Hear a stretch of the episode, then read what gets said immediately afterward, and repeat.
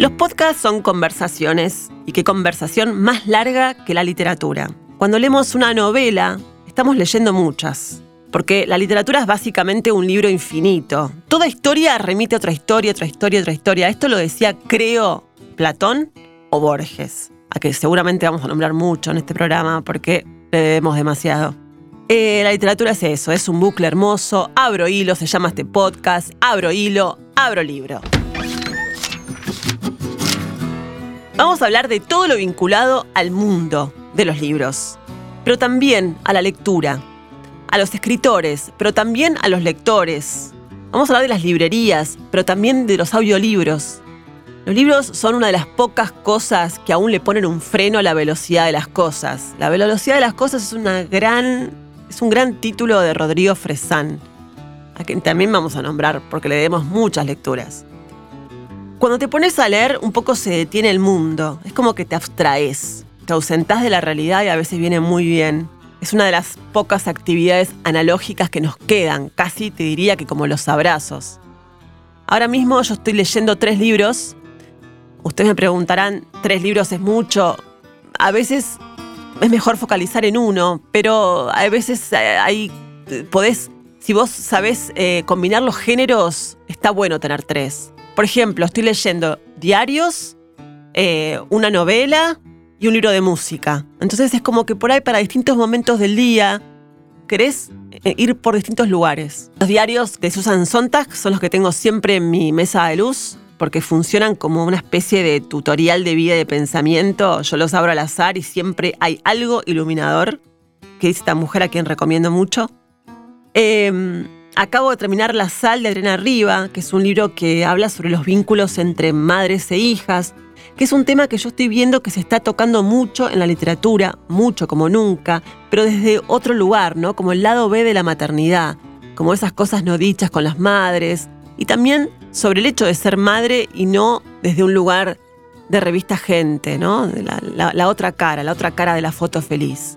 Son libros que indagan sobre eso y me gustó mucho. Y también estoy eh, leyendo Martropía, Conversaciones con Espineta de Juan Carlos Díez. Siempre leo un libro de música. Me parece que la música es, una, algo muy fundamental en la vida de todos. Eh, este libro se reeditó tres veces, lo encontré de casualidad en la librería. Es un libro fundamental del Flaco Spinetta porque habla específicamente de su proceso creativo.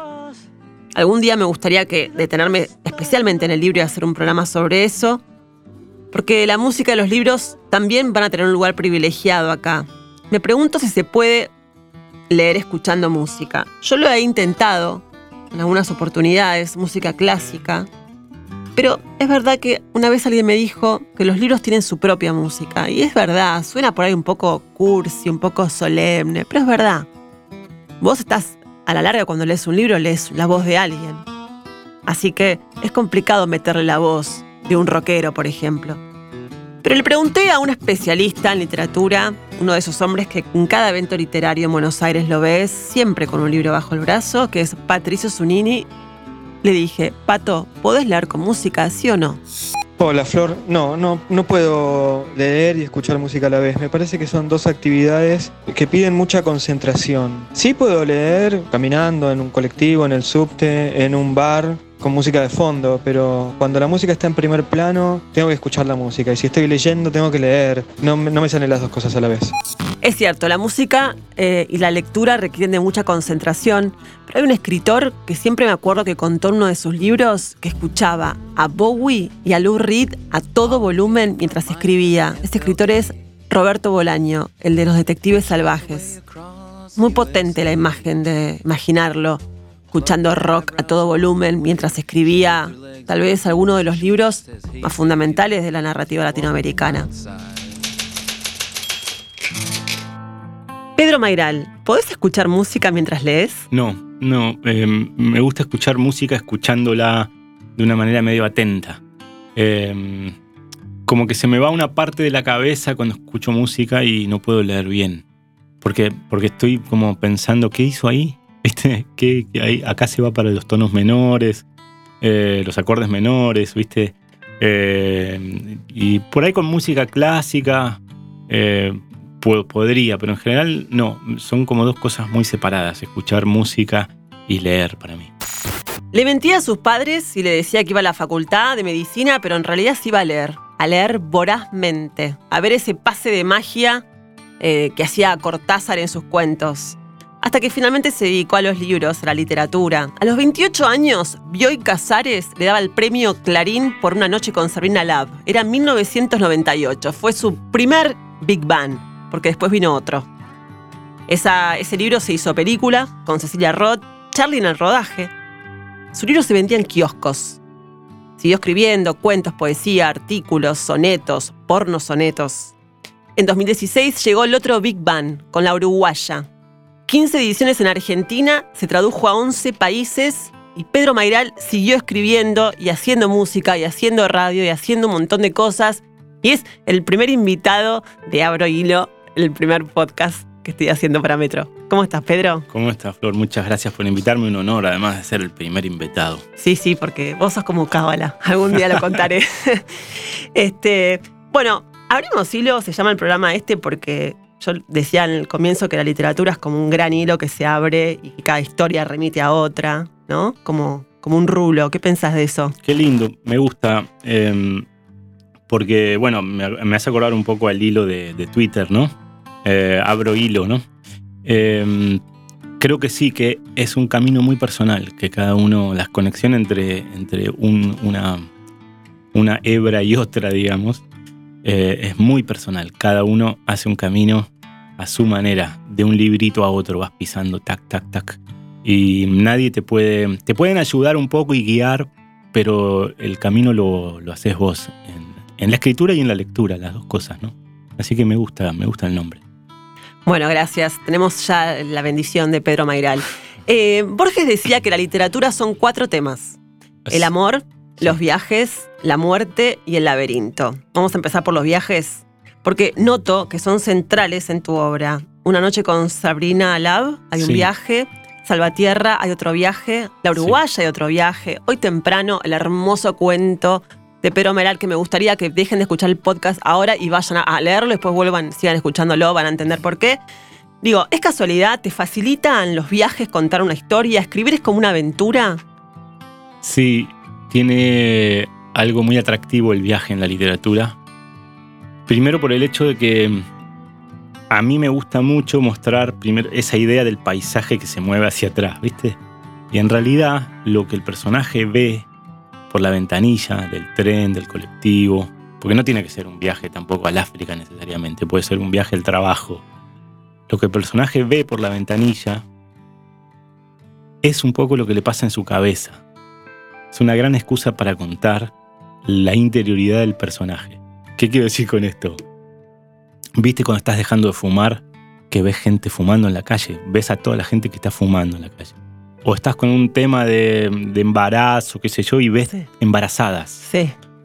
No hay más gente fumando, no hay más embarazadas ese día. Sos vos el que está con ese chip en la cabeza. Entonces, a tu personaje lo, lo haces mover así. Las cosas que ve tu personaje en la calle, en la ruta, donde sea, en realidad son sus asociaciones mentales. Eh, es su interioridad. Creo que no hoy temprano decís algo como que la vida es, un, mirar hacia atrás, o como hay una frase que habla sobre eso. no me acuerdo. No me acuerdo, pero, pero sí a veces me da la sensación cuando viajo hacia atrás en el colectivo, como que voy hacia el pasado, como que me voy, viste, la idea de en vez de ir para adelante, ir para atrás. Como, tomarte el tren del lado opuesto. Sí. ¿Viste, cuando te sentás del lado opuesto? Sí, total. Una vez en un, en un colectivo, un, un hombre ciego, eh, yo le cedí el asiento y quedó sentado hacia atrás y, le pidió a la persona de enfrente si le podía cambiar porque se mareaba en cuanto a la orientación. Claro. Se ve que el tipo sabía los giros y todo sin, sin, sin poder ver. Sabía cuando doblaba en la avenida y después en tal calle y todo, pero si iba de espaldas no. O sea que hay algo que si te dan vueltas, se te, se te da vuelta todo, ¿no? pero bueno, tanto en, Sabrina Lab y la Uruguaya, en ese viaje está el deseo y la concreción de ese deseo. Mi pregunta es si el deseo no es una trampa. Uy. El deseo es. ¿Puede ser una trampa el deseo? Es, siempre es una trampa y además lo interesante del deseo es que te vuelve, vuelve a todo el mundo vulnerable. Y viste esos amigos que de golpe lo ves que se pone los rollers porque está con una chica que hace roller y decís, se va a matar. sí, la va a poner. Se la va a poner. O, o la chica que se enamora del futbolero y va a la cancha, se pone la camiseta, un esfuerzo enorme, ¿viste? Hay un cuento de Fontana Rosa que me encanta que se llama Elige tu propia aventura. Sí. Un tipo que eh, va a un bar de viaje y dice, cuento, dice, si querés que le vaya a hablar a la mujer eh, que está en la barra, anda a la página tal. Si querés que le vaya a hablar a la mujer que está, que le habla a la moza, anda a la página tal. Todas terminan pésimo. O sea, en todas se meten problemas eh, y es eso, eso que vos decís, la trampa del deseo. Todas son, eh, termina apaleado en algún lado, o en un departamento mordido por una nutria, ¿viste? Cosas así. Claro. Eh, Recordemos para los que no saben, Sabrina Love es una historia de un pibe que viaja, ganó un concurso para estar con una actriz porno. Sí, Y la uruguaya es la historia de un pibe. Vos sabés que un compañero me dice, es uno que viaja a ponerla. Le digo, ¿cómo vas a decir que viaja a ponerla? No viaja a ponerla, es mucho más que viajar a ponerla. O sea, en esa historia hay otras cosas. Yo no voy a decir esa palabra al va, aire. le va a buscar, va a buscar unos dólares y a encontrarse con una chica Claro, que conoció el verano anterior. Eh, con guerra. Sí, un poco viaja para eso, pero sí, viaja para entregarse a lo que vos decís, a la trampa esa del deseo. Eh, también el deseo funciona como una especie de idea de escape, ¿no? Sí, O de gran motor. Yo, yo veo, veo que reduciría los temas que dijo Borges a dos, en realidad, miedo y deseo. En el sentido que los personajes se mueven o escapándose de algo que temen o yendo hacia algo que desean. Ese es como el gran motor de, de, los, de, la, de la literatura, ¿no? Bueno, uno de tus libros, el uno de los últimos libros tuyos se llama Maniobras de evasión. Maniobras de evasión, Sí. bien. Maniobras de evasión, sí. Bueno, las mil ¿De maneras qué estás escaparse. escapando? Se ve que me estoy escapando todo el tiempo de algo. Mira, en ese libro en particular me estoy escapando de la idea de escribir, ¿no? De, ser un escritor, un novelista que tiene que entregar una novela, ¿no? ¿Podés escribir bajo presión? Eh, cosas cortas así, eh, más periodísticas, sí. Eh, notas, artículos, crónicas de viajes, sí. No, nunca pude hacerlo con un libro largo. De hecho, me, me han pagado libros así previamente y tuve que devolver la plata. Ah, mira vos. Y, y una cosa que me enteré leyendo sobre tu vida es que tuviste una secretaria inventada. Sí. Eso, eso yo es muy bueno. yo Se inventó no- una secretaria para que conteste los mails. no lo tendría que haber revelado porque ahora eh, tengo un asistente de verdad y nadie me cree y le escriben a, a ella y le ponen, dejate de joder, Pedrito. Em, Claro. sos vos. Eh, mira, eso se llamaba Natalia y claro, yo daba cursos de redacción para abogados en esa época. Sí. Entonces lidiaba mucho con estudios jurídicos y, y entonces, por ejemplo, daba un curso para 15 personas y me querían meter 30 y no andaba el proyector y, y el cheque nunca estaba y todas cosas que Natalia los contestaba mucho mejor que yo. Y Natalia eras vos mismo. Sí, y, Es pe- muy y- pero bueno. incluso yo me, yo me convertí en Natalia como 15 minutos por día, contestaba con muy buena redacción, incluso creo que escribía más derechito. Eh, estaba como, era como muy, muy efectivo y una especie de, de prosa así filosa, amable, pero sin pasarme. Correcta. Si era yo, tenía que Sí. saludar, Claro. preguntar, bueno, viste esa cosa excesiva del... eh, y además por simpatía está esa especie de, no sé, como que te, te, te dicen, sí, ya va a estar lo tuyo, Pedro, no te preocupes que ya va a estar. Y vos pasaban meses sin cobrar. Pero en cambio Natalia lograba que cobrar mucho más rápido. Por supuesto no podía hablar por teléfono, pero todo tenía que ser por mail. Y funcionó muy bien, funcionó muy bien eh, durante mucho tiempo. Eh, fre- me frenaba cosas que yo no quería hacer, ¿viste? tenía el no más fácil. Más fácil. Sí. Claro. Era, era buenísimo, yo recomiendo mucho. es como eso. los rockeros que tienen su manager, ¿viste? Que los mandan Claro. a decir lo que no, no podés decir vos. la parte antipática. Claro, la parte antipática. Ahora, diste cursos de escritura en un estudio de abogacía. ¿Hay poesía en los expedientes? En, en mil estudios y por muchos estudios en Capital lo hice. Eh, me encantaba ese trabajo. En los Porque tu padre es expedientes- abogado, ¿no? Sí, es un, como un, un renombrado abogado. sí, sí. Eh, y yo empecé eh, ahí en ese estudio jurídico y después me empezaron a llamar de otros estudios.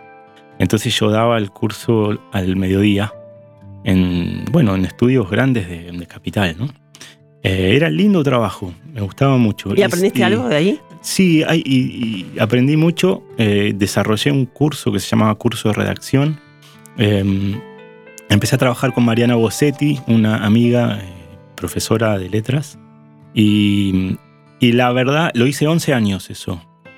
Y en el momento en que tenía que empezar a profesionalizarlo para hacer casi una mini empresita, una pyme con eso y no me dio la energía, me puse a escribir mis cosas. Yo, o sea, yo podría haber, no lo digo con nostalgia, ¿eh? sí. podría haber desarrollado una especie de, no sé bien cómo llamarlo, una especie de escuela de reacción jurídica, si querías, algo así. Pero no, no viste, vos pones la energía en... Sí. Se, te va para otro lado la, la cosa y yo quería escribir, ¿no? Y sí hay poesía, pero hay poesía involuntaria. Por ejemplo, escriben y ponen... Eh, siempre quieren ser difíciles, ¿no? Los abogados, porque les enseñan a escribir como abogados, ¿no? Entonces ponen, en vez de árbol, ponen especie arbórea. o ponen eh, efectuó el deceso. ¿no? Se ah, murió. claro, claro. Eh, todas cosas así. Claro, usan más palabras que puedes decirla en una. Sí, porque, porque los abogados se reciben de abogados y entran a trabajar a los estudios y se visten de abogados y además eh, se visten también lingüísticamente. Claro. Y eso a vos te da una seguridad al principio. Claro. Y es como, así se escribe en mi oficio. Ahora, cuando la gente de distintos oficios se quiere comunicar, viste, es como la torre de Babel, cada uno habla su idioma. Entonces yo les enseñaba a escribir más, más directo, más sencillo, em, poner punto, viste, les decía, el punto es el ansiolítico de la escritura. Porque los abogados tienen una redacción un poco paranoica, que es em, escribir de manera tal que eso no pueda ser malinterpretado. Claro. Entonces eso los hace hacer unas oraciones larguísimas para que no las saquen de contexto. Y, nada, es como. Son como esas, esas especies de grandes párrafos de choclazo de contrato con letra chica. En cambio, la literatura es como cuanto más libre albedrío, mejor. Sí. Albedrío. Dije bien. Sí, sí, la literatura es completamente otra cosa. Pero tenían puntos en común y eso era lindo. Le pedí a un lector tuyo, muy lector de toda tu obra, eh, que bueno, que te haga una pregunta. Así que lector invitado, a ver. Sabrina Love y La Uruguaya son dos novelas tuyas que eh, van a pasar al cine. Por lo pronto, Uruguaya se estrena, tengo entendido, el año que viene quería saber por qué dejaste en Sabrina Love que el guionista hiciera su trabajo, te abriste un poco de eso y ahora fuiste parte del, equipo de, escritura o de reescritura de adaptación a la pantalla grande. ¿Qué, ¿Qué, pasó? ¿Te sentías muy pichón entonces y ahora más afianzado? ¿No te gustó el trabajo final que se plasmó en la pantalla? ¿Querés tener más control de tu obra? ¿Qué, qué, por qué ahora escribís el guion de la Uruguaya y no escribiste el guion de Sabrina Love? Una buena pregunta y un saludo a Santiago González. A tu lector, a Santiago González. Bueno, Santiago, respondo diciendo que sí, un poco de todo eso. Em, primero no me dejaron meterme en el guion de Sabrina Lab. Hmm. Así que no, no tuve ninguna chance. Y me quedé un poquito con la sangre en el ojo. Y entonces ahora con la uruguaya hice yo una primera versión del guion. Confieso que no necesariamente eso es bueno, no, no es garantía de nada. Es decir, si algo terminé aprendiendo con toda la experiencia de que te lleven al cine es que el director tiene que transformar tu libro. Claro. Porque está haciendo algo que es otro idioma, otro lenguaje. Está pasando de la palabra a la imagen. Entonces, inevitablemente, hay que cambiar las cosas. Y, no sé si los autores son los más eh, indicados, el autor del libro el más indicado para hacer el guion. De hecho, quizá no, porque porque te cuesta mucho cambiar tu propio libro. Hay gente que tiene mucha habilidad para hacerlo. ¿eh? Lucía Puenzo, por ejemplo, puede adaptar sus propios libros. Yo no sé si puedo. Hice una primera versión volviendo mi libro más cinematográfico, es La Uruguaya, y no sé, ahora lo va a agarrar Casiari y, lo van a reformular un poco.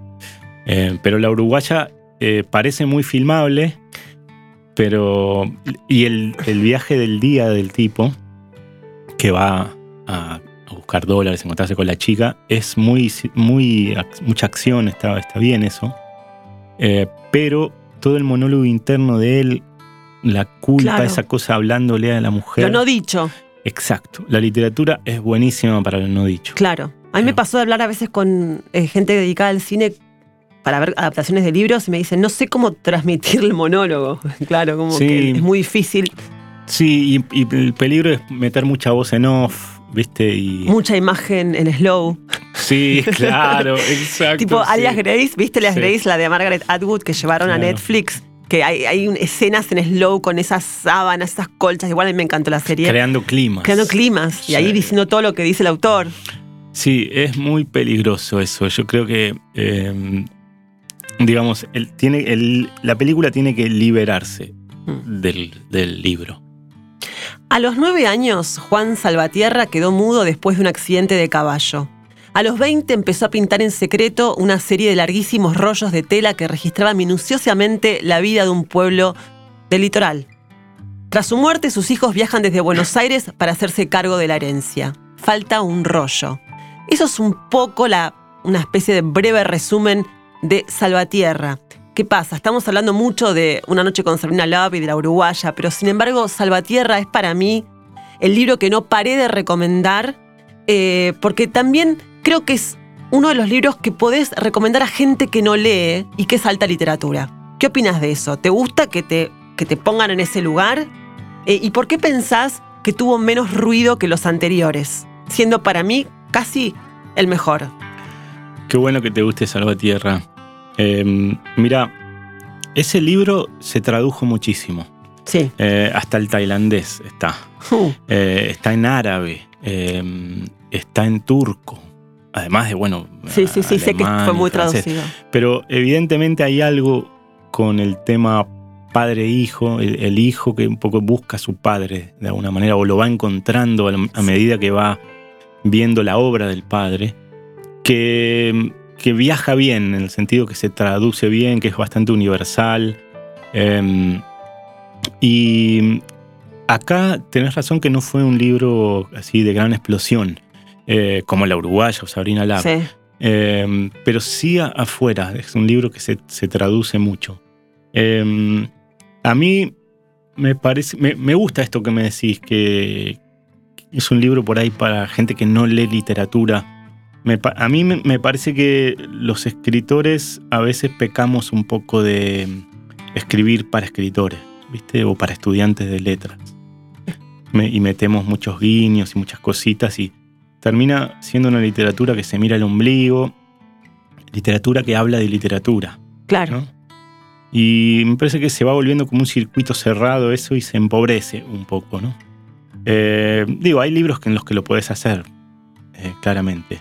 Pero no está mal abrir un poco el espectro y a mí me gusta que la literatura tenga un pie, al menos un dedito del pie en lo popular. Eh, me gusta pasarme al cómic, me gusta eh, tratar de llevar la literatura a las revistas. Claro. Eso me lo enseñó bastante bien eh, Cassiari con Orsay. Cassiari es un tipo que logra hacer de la literatura una cosa masiva y popular. O sea, él va y lee cuentos frente a multitudes. Bueno, ahora lo hace en televisión. Lo hace en tele también, ¿no? Sí, lo hace en Telefe. Eh, entonces, eh, a mí me parece que hay una gran lección ahí que aprender. Cada uno a su manera, ¿no? Y esto no significa que tenés que como vulgarizar tu, escritura.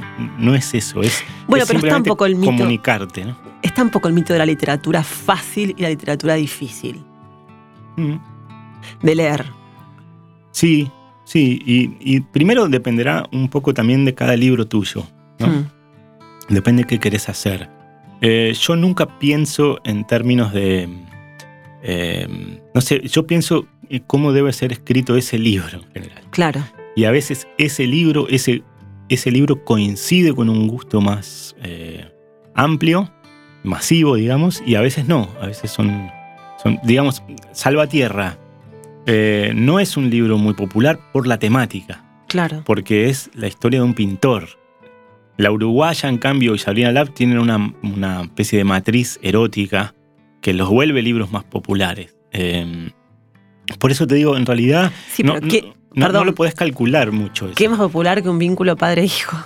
Sí, como te digo, mundial, Claro. glo- globalmente lo es. Claro. Pero, pero no sé, no yo no- la verdad es que no sé. Eh, Yo escribo los- mis libros lo mejor que puedo y los, los largo y las consecuencias de eso son siempre insospechadas. Yo le mandé la uruguaya a la editorial pidiéndole disculpas, diciéndole, no salió el otro libro que tenía pensado, salió esto otro, fíjense. ¡Pum! Explotó. Explotó. No, no, explotó, explotó. para todos lados. Explotó. O sea, yo no sé bien lo que hago. Hay una cosa un poco sonámbula en lo que hago. Yo leí en tu libro Maniobras de Evasión toda tu crónica, que es un libro que está muy bueno, muy bueno porque es como una especie de, de compendio de todos tus artículos desde el 2000, los Sí. 2000 hasta ahora, Sí. eh, donde está la anécdota del el sobrino de Bioy. Sí. ¿No? Lo que te pasó vos cuando ganaste aquel premio de Clarín, que te decían que eras el sobrino de Bioy. Sí. Bueno, ¿qué te pasó con la uruguaya en cuanto al éxito? ¿Alguna cosa así rara, loca? Mira, eh, primero por ahí, por la calle me dicen gente, Mayral, aguante la uruguaya, ¿no?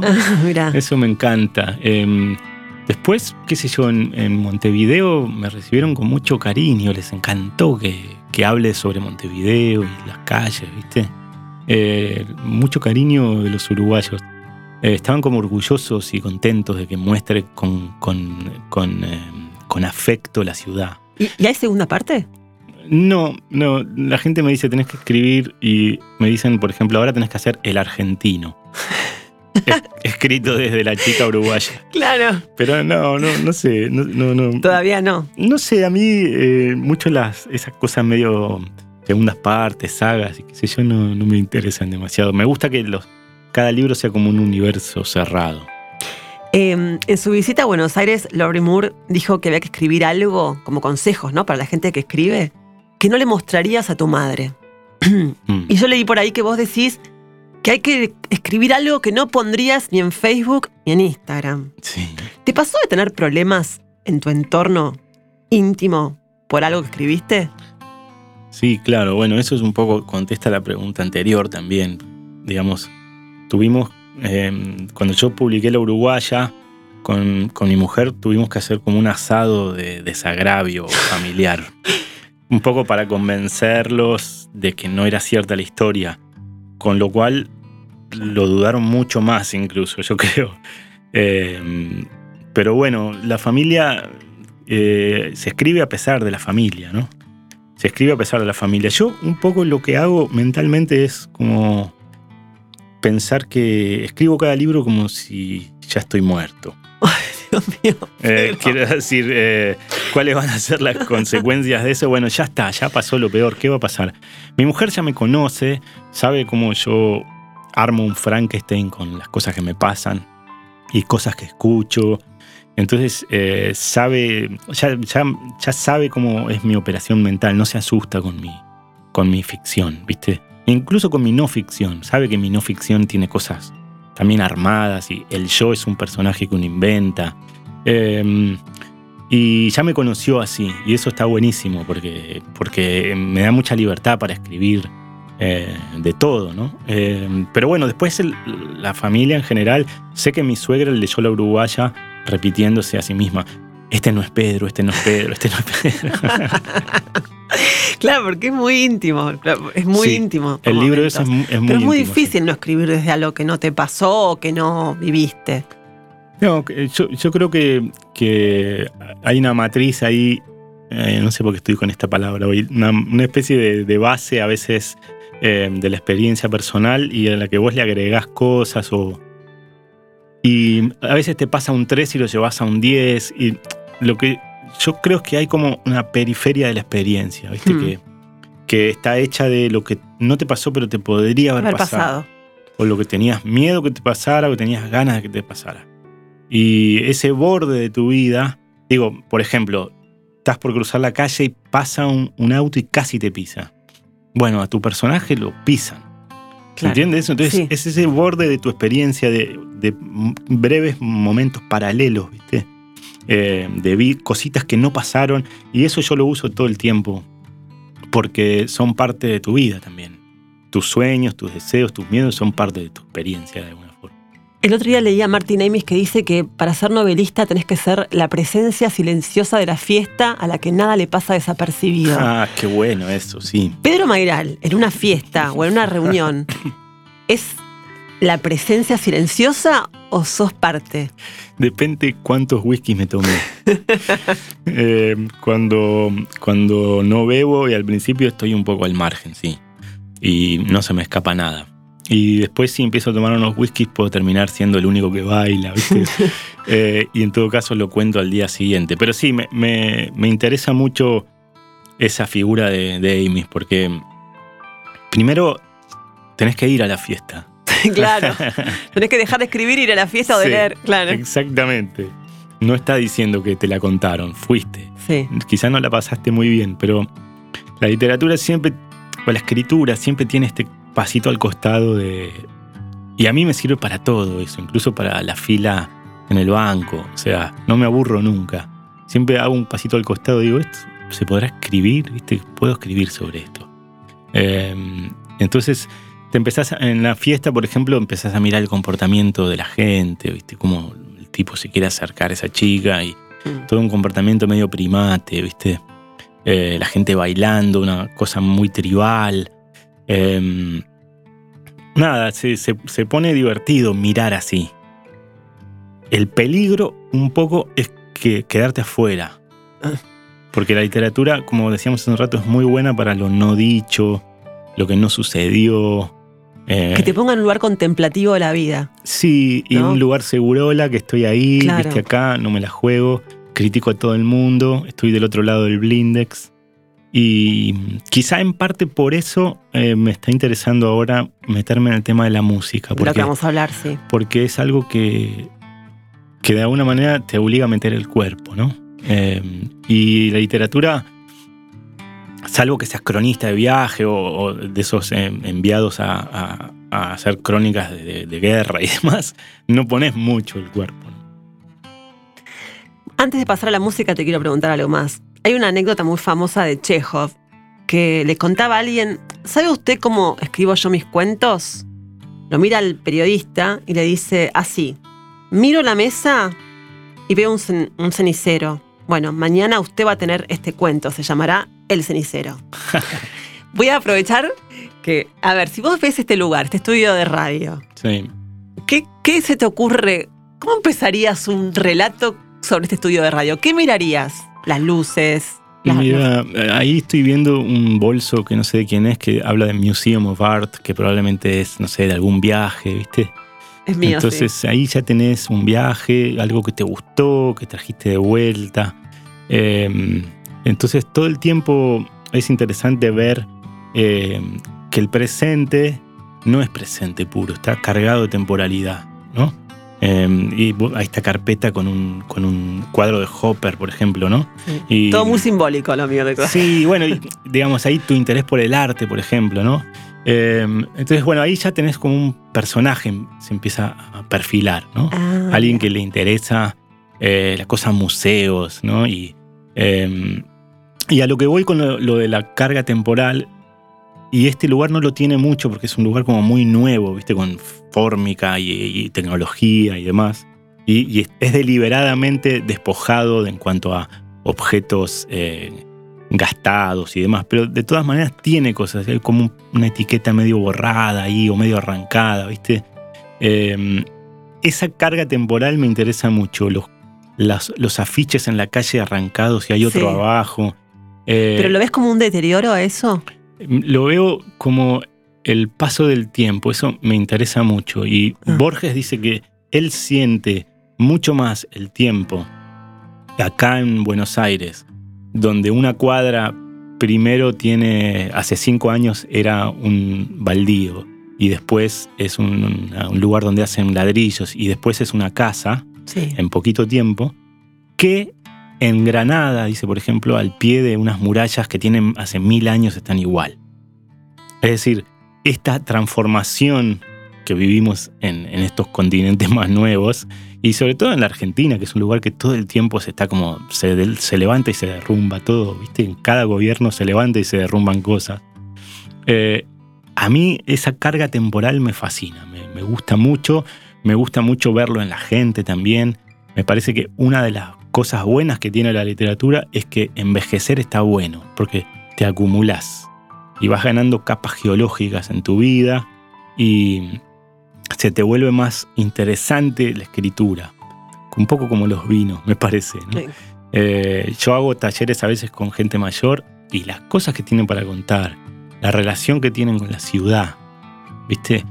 Que empiezan a contar, dicen, acá había un baldío, después una estación de servicio y ahora conocen, tienen una mirada, una perspectiva temporal que a los 20 no lo tenés. ¿no? No lo tenés, ¿Por qué estamos definitivamente. hablando de eso? Ah, por tu bolso de, mira, ahí Porque está. te pregunté con Tu qué empezarías un relato en este estudio. Bueno, con tu bolso de arte. Con mi Ahí bolso está. de arte. Bien, hace que es de la época de, del uno a uno, creo. Claro, claro. Y eso es interesante también. claro, está. Sí, Claro. Los viajes, lo- los huracanes económicos de este país, viste, que te van eh, p- poniendo siempre en un lugar distinto. ¿no? Bueno, que están presentes también en tus libros, porque Sí. en la Uruguaya el chico viaja a cobrar en dólares. Sí, ¿no? yo, uso esas cosas porque son parte de nuestra vida, ¿no? Bueno, y una de las cosas que también tiene el cuento que lo voy a volver a nombrar eh, hoy temprano, eh, es eso, ¿no? Que mientras el pibe va creciendo arriba de ese auto, también se ve la transformación del país. Y eso me pareció lo más interesante, la doble lectura, ¿no? Sí. De, bueno, de eso. Mira, ya que mencionaste hoy temprano, te traje A ver. eh, una primicia total. Es un libro que se llama Breves Amores Eternos. Son todos mis cuentos juntos. Acá está el libro de cuentos nuevos y ¡Qué está, bueno! eh, está el libro hoy temprano ahí también metido. ah, perfecto, están- lo voy a volver a leer porque hoy temprano creo que lo leo de... Son dos libros en uno. Son, pero son cuentos eh, reunidos o son también hay nuevos. Claro, son mis cuentos nuevos que Ah. se llaman Breves Amores Eternos y está pegado el libro también a hoy temprano, que es el libro de cuentos que saqué en el 2001. No, le- no le pusimos cuentos, eh, como sería, reunidos o cuentos completos porque me sonaba medio a lápida, ¿viste? Como, eh, Sí, sí, no va. no voy a escribir más. Muy lindo. Pero son todos mis cuentos esos. Che, la tapa es un es una cama en medio de un lugar medio inhóspito. Sí, a la intemperie, una cama, una cama matrimonial a la intemperie. Y se llama eh, Breves Amores Eternos por esos... ¿Sabes qué? ¿Qué te, ¿A qué te suena el título? No, Decime, a ¿sabes que justo hoy leí, eh, te juro por Dios que leí a Susan Sontag que hoy decía que los relatos había que escribirlos desde la cama y los ensayos desde el lugar de estar. Mirá. Sí, los relatos son de cama porque son, Son la cama. intimidad total, sí. Cosas que decís, no se puede contar esto, ¿no? Eh, pero lo contás igual. Pero tengo millones de cosas para preguntarte y no sé por dónde empezar y, y- y- y va a llevar mucho tiempo, pero hablas de pornos sonetos y quiero hablar de los pornos sonetos, Sí. quiero hablar de la música, quiero hablar de sexo, porque vamos a decir que Borges se está olvidando también de uno de los grandes temas que es el sexo. Pero vamos a empezar con la música. Sí. Tres preguntas tengo para hacerte. Primero, sé que rapeas. ¿Te animás a hacerme un rap? Por favor, con un, no sé, con un poema de algo. Eh, bueno, déjame pensar. Pará, hay, hay una cosa que, mm, que les puedo rapear, una cosa mía, eh, que voy a ver si lo encuentro, eh, que se llama el rap de los gatos. Hmm. Eh, y es una cosa que escribí para, para chicos, ¿no? Pero que lo, lo hago muchas veces en mis recitales. Eh, para que lo encuentre. Porque Pedro tiene una banda que se llama Pensé que era viernes, donde se dedica a la música, porque él toca la guitarra hace mucho tiempo y ahora está poniendo el cuerpo eh, en los shows. Exactamente. Mientras vos buscás, yo les cuento. Y hace poemas de Quevedo. eh, estás con Rafa Otegui. Eh, Sí, tocamos están, juntos. Están girando ahí. Nos llamamos Pensé que era viernes. Muy buen título. Pensé que era viernes. Es muy buen título. Esto es hablando del deseo, ¿no? Pensé que era viernes, el deseo frustrado. A ver si sale esto. A ver.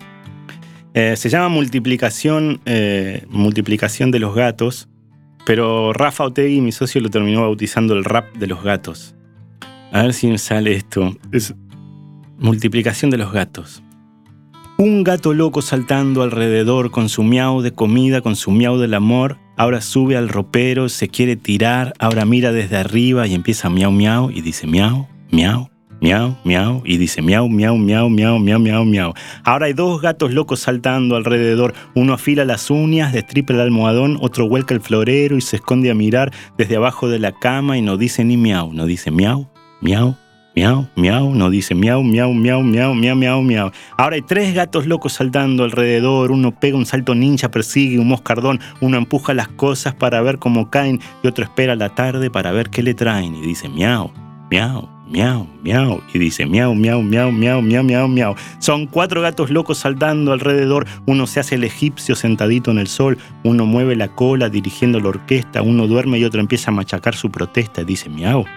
Miau, miau, miau, y dice miau, miau, miau, miau, miau, miau, miau. Son cinco gatos locos saltando alrededor. Uno caza una tapita, uno sale hacia el balcón, otro trepa la cortina, otro mira la ventana. Y el quinto gato loco disfruta la mañana y dice miau, miau, miau, miau, y dice miau, miau, miau, miau, miau, miau, miau, porque los miles de gatos saltando alrededor son solo un mismo gato dormido en el sillón, un gato que se multi, multi, multiplica, el gato de la personalidad infinita, y dice miau, miau, miau, miau, y dice miau, miau, miau, miau, miau, miau, miau. Espectacular. ¿Qué pensás del novela Dylan? ¿Crees que hay literatura en una canción?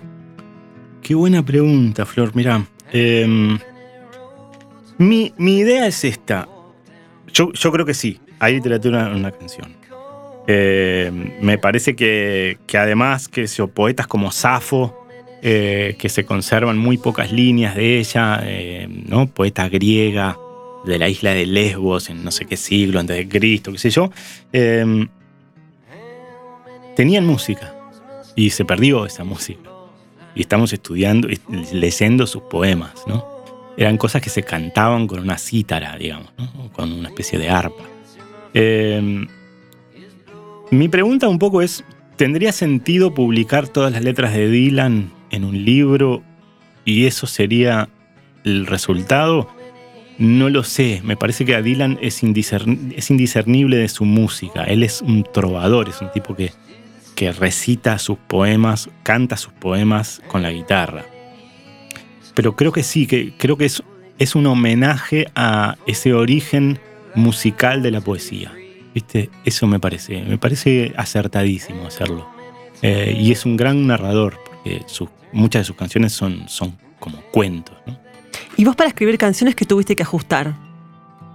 Eh, tenés que negociar con la melodía, que es muy distinto. ¿no? Un poema se defiende solo en la página. Es una cosa en sí misma. Y una, una letra de canción no. Eh, está negociando con la melodía. Entonces, bueno, por ejemplo, hay cosas, te, te puedes permitir cosas más cursis en una letra.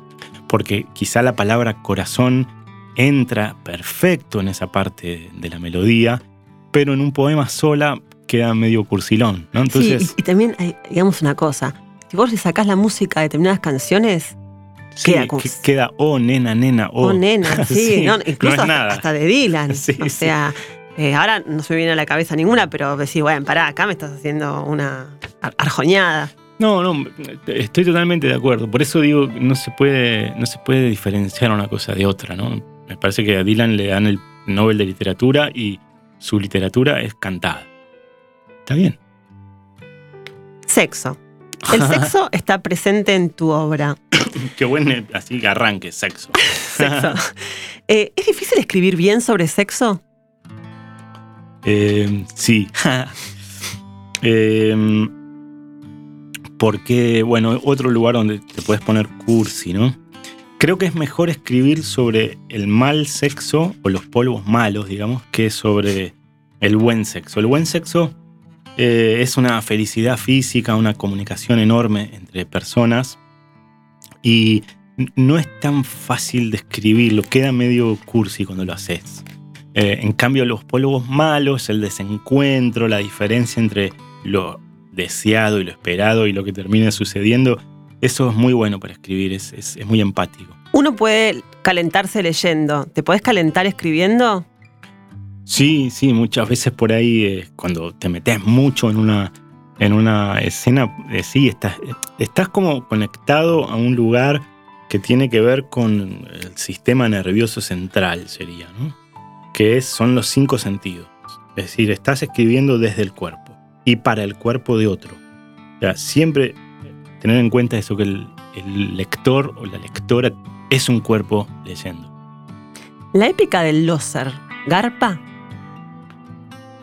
Eh, un poquito sí, esa cosa del antihéroe, pero a la vez, si no te tirás a la pileta, eh, no, no pasa nada, digamos. El loser tiene que igual intentarlo, digamos. ¿no?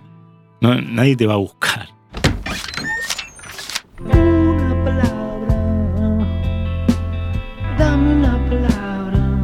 Hay una canción de Invisible que se llama 200 años que dice, dame una palabra. Yo te voy a dar una palabra, pero vos me tenés que dar otra. A ver. A ver. Pero voy a usar tus pornos sonetos. Yo- vos me decís una palabra y yo te tengo que decir otra sí, palabra. Sí, porque hoy, hoy dices que repetiste mucho la palabra matriz. Me Sí. interesa mucho saber cómo jugás con las palabras, porque sé que amas el lenguaje. Wonder Woman, Mi heroína. tetas. Eh, la vida entera. Estoy to- tomando palabras de tus pornos sonetos, ¿eh? Verbo, Lengua. Mujer, Inés. espejo, Yo. el mar, La muerte. amor, Eh, cama. el río de la plata, Región. viajar. Eh, mañana. Me encantó. hermoso, hermoso. Dame una palabra.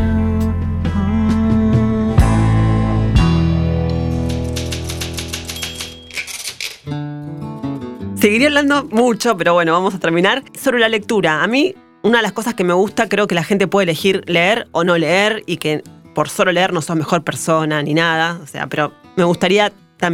Una, de las cosas que intento siempre como entusiasmar a la gente con la lectura. ¿Vos cómo haces para despertar el entusiasmo en un no lector?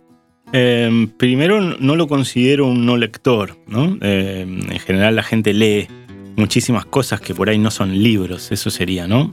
Eh, entonces, eh, lo que yo trato de hacer es escribir la historia más verdadera, eh, no por autobiográfica, sino como que produzca más empatía o identificación en los lectores. Y cuando logro hacer eso, eso no importa si eso salió en un libro, en una revista, en un diario. Y de esto me di cuenta escribiendo las columnas de perfil que escribía en el diario.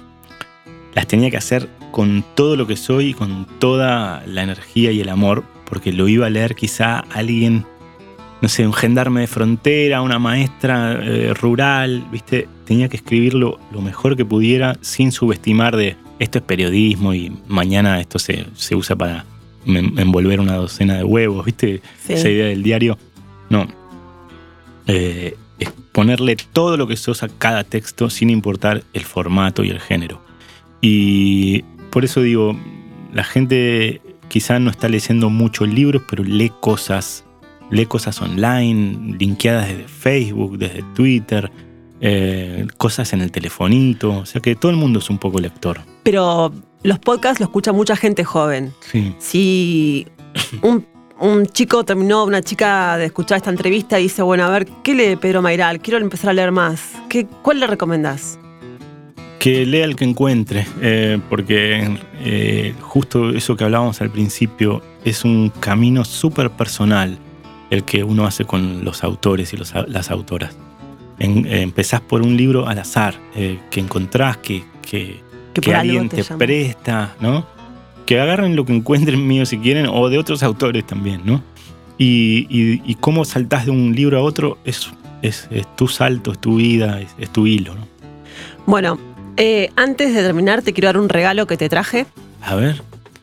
Está en la bolsa del museum, además.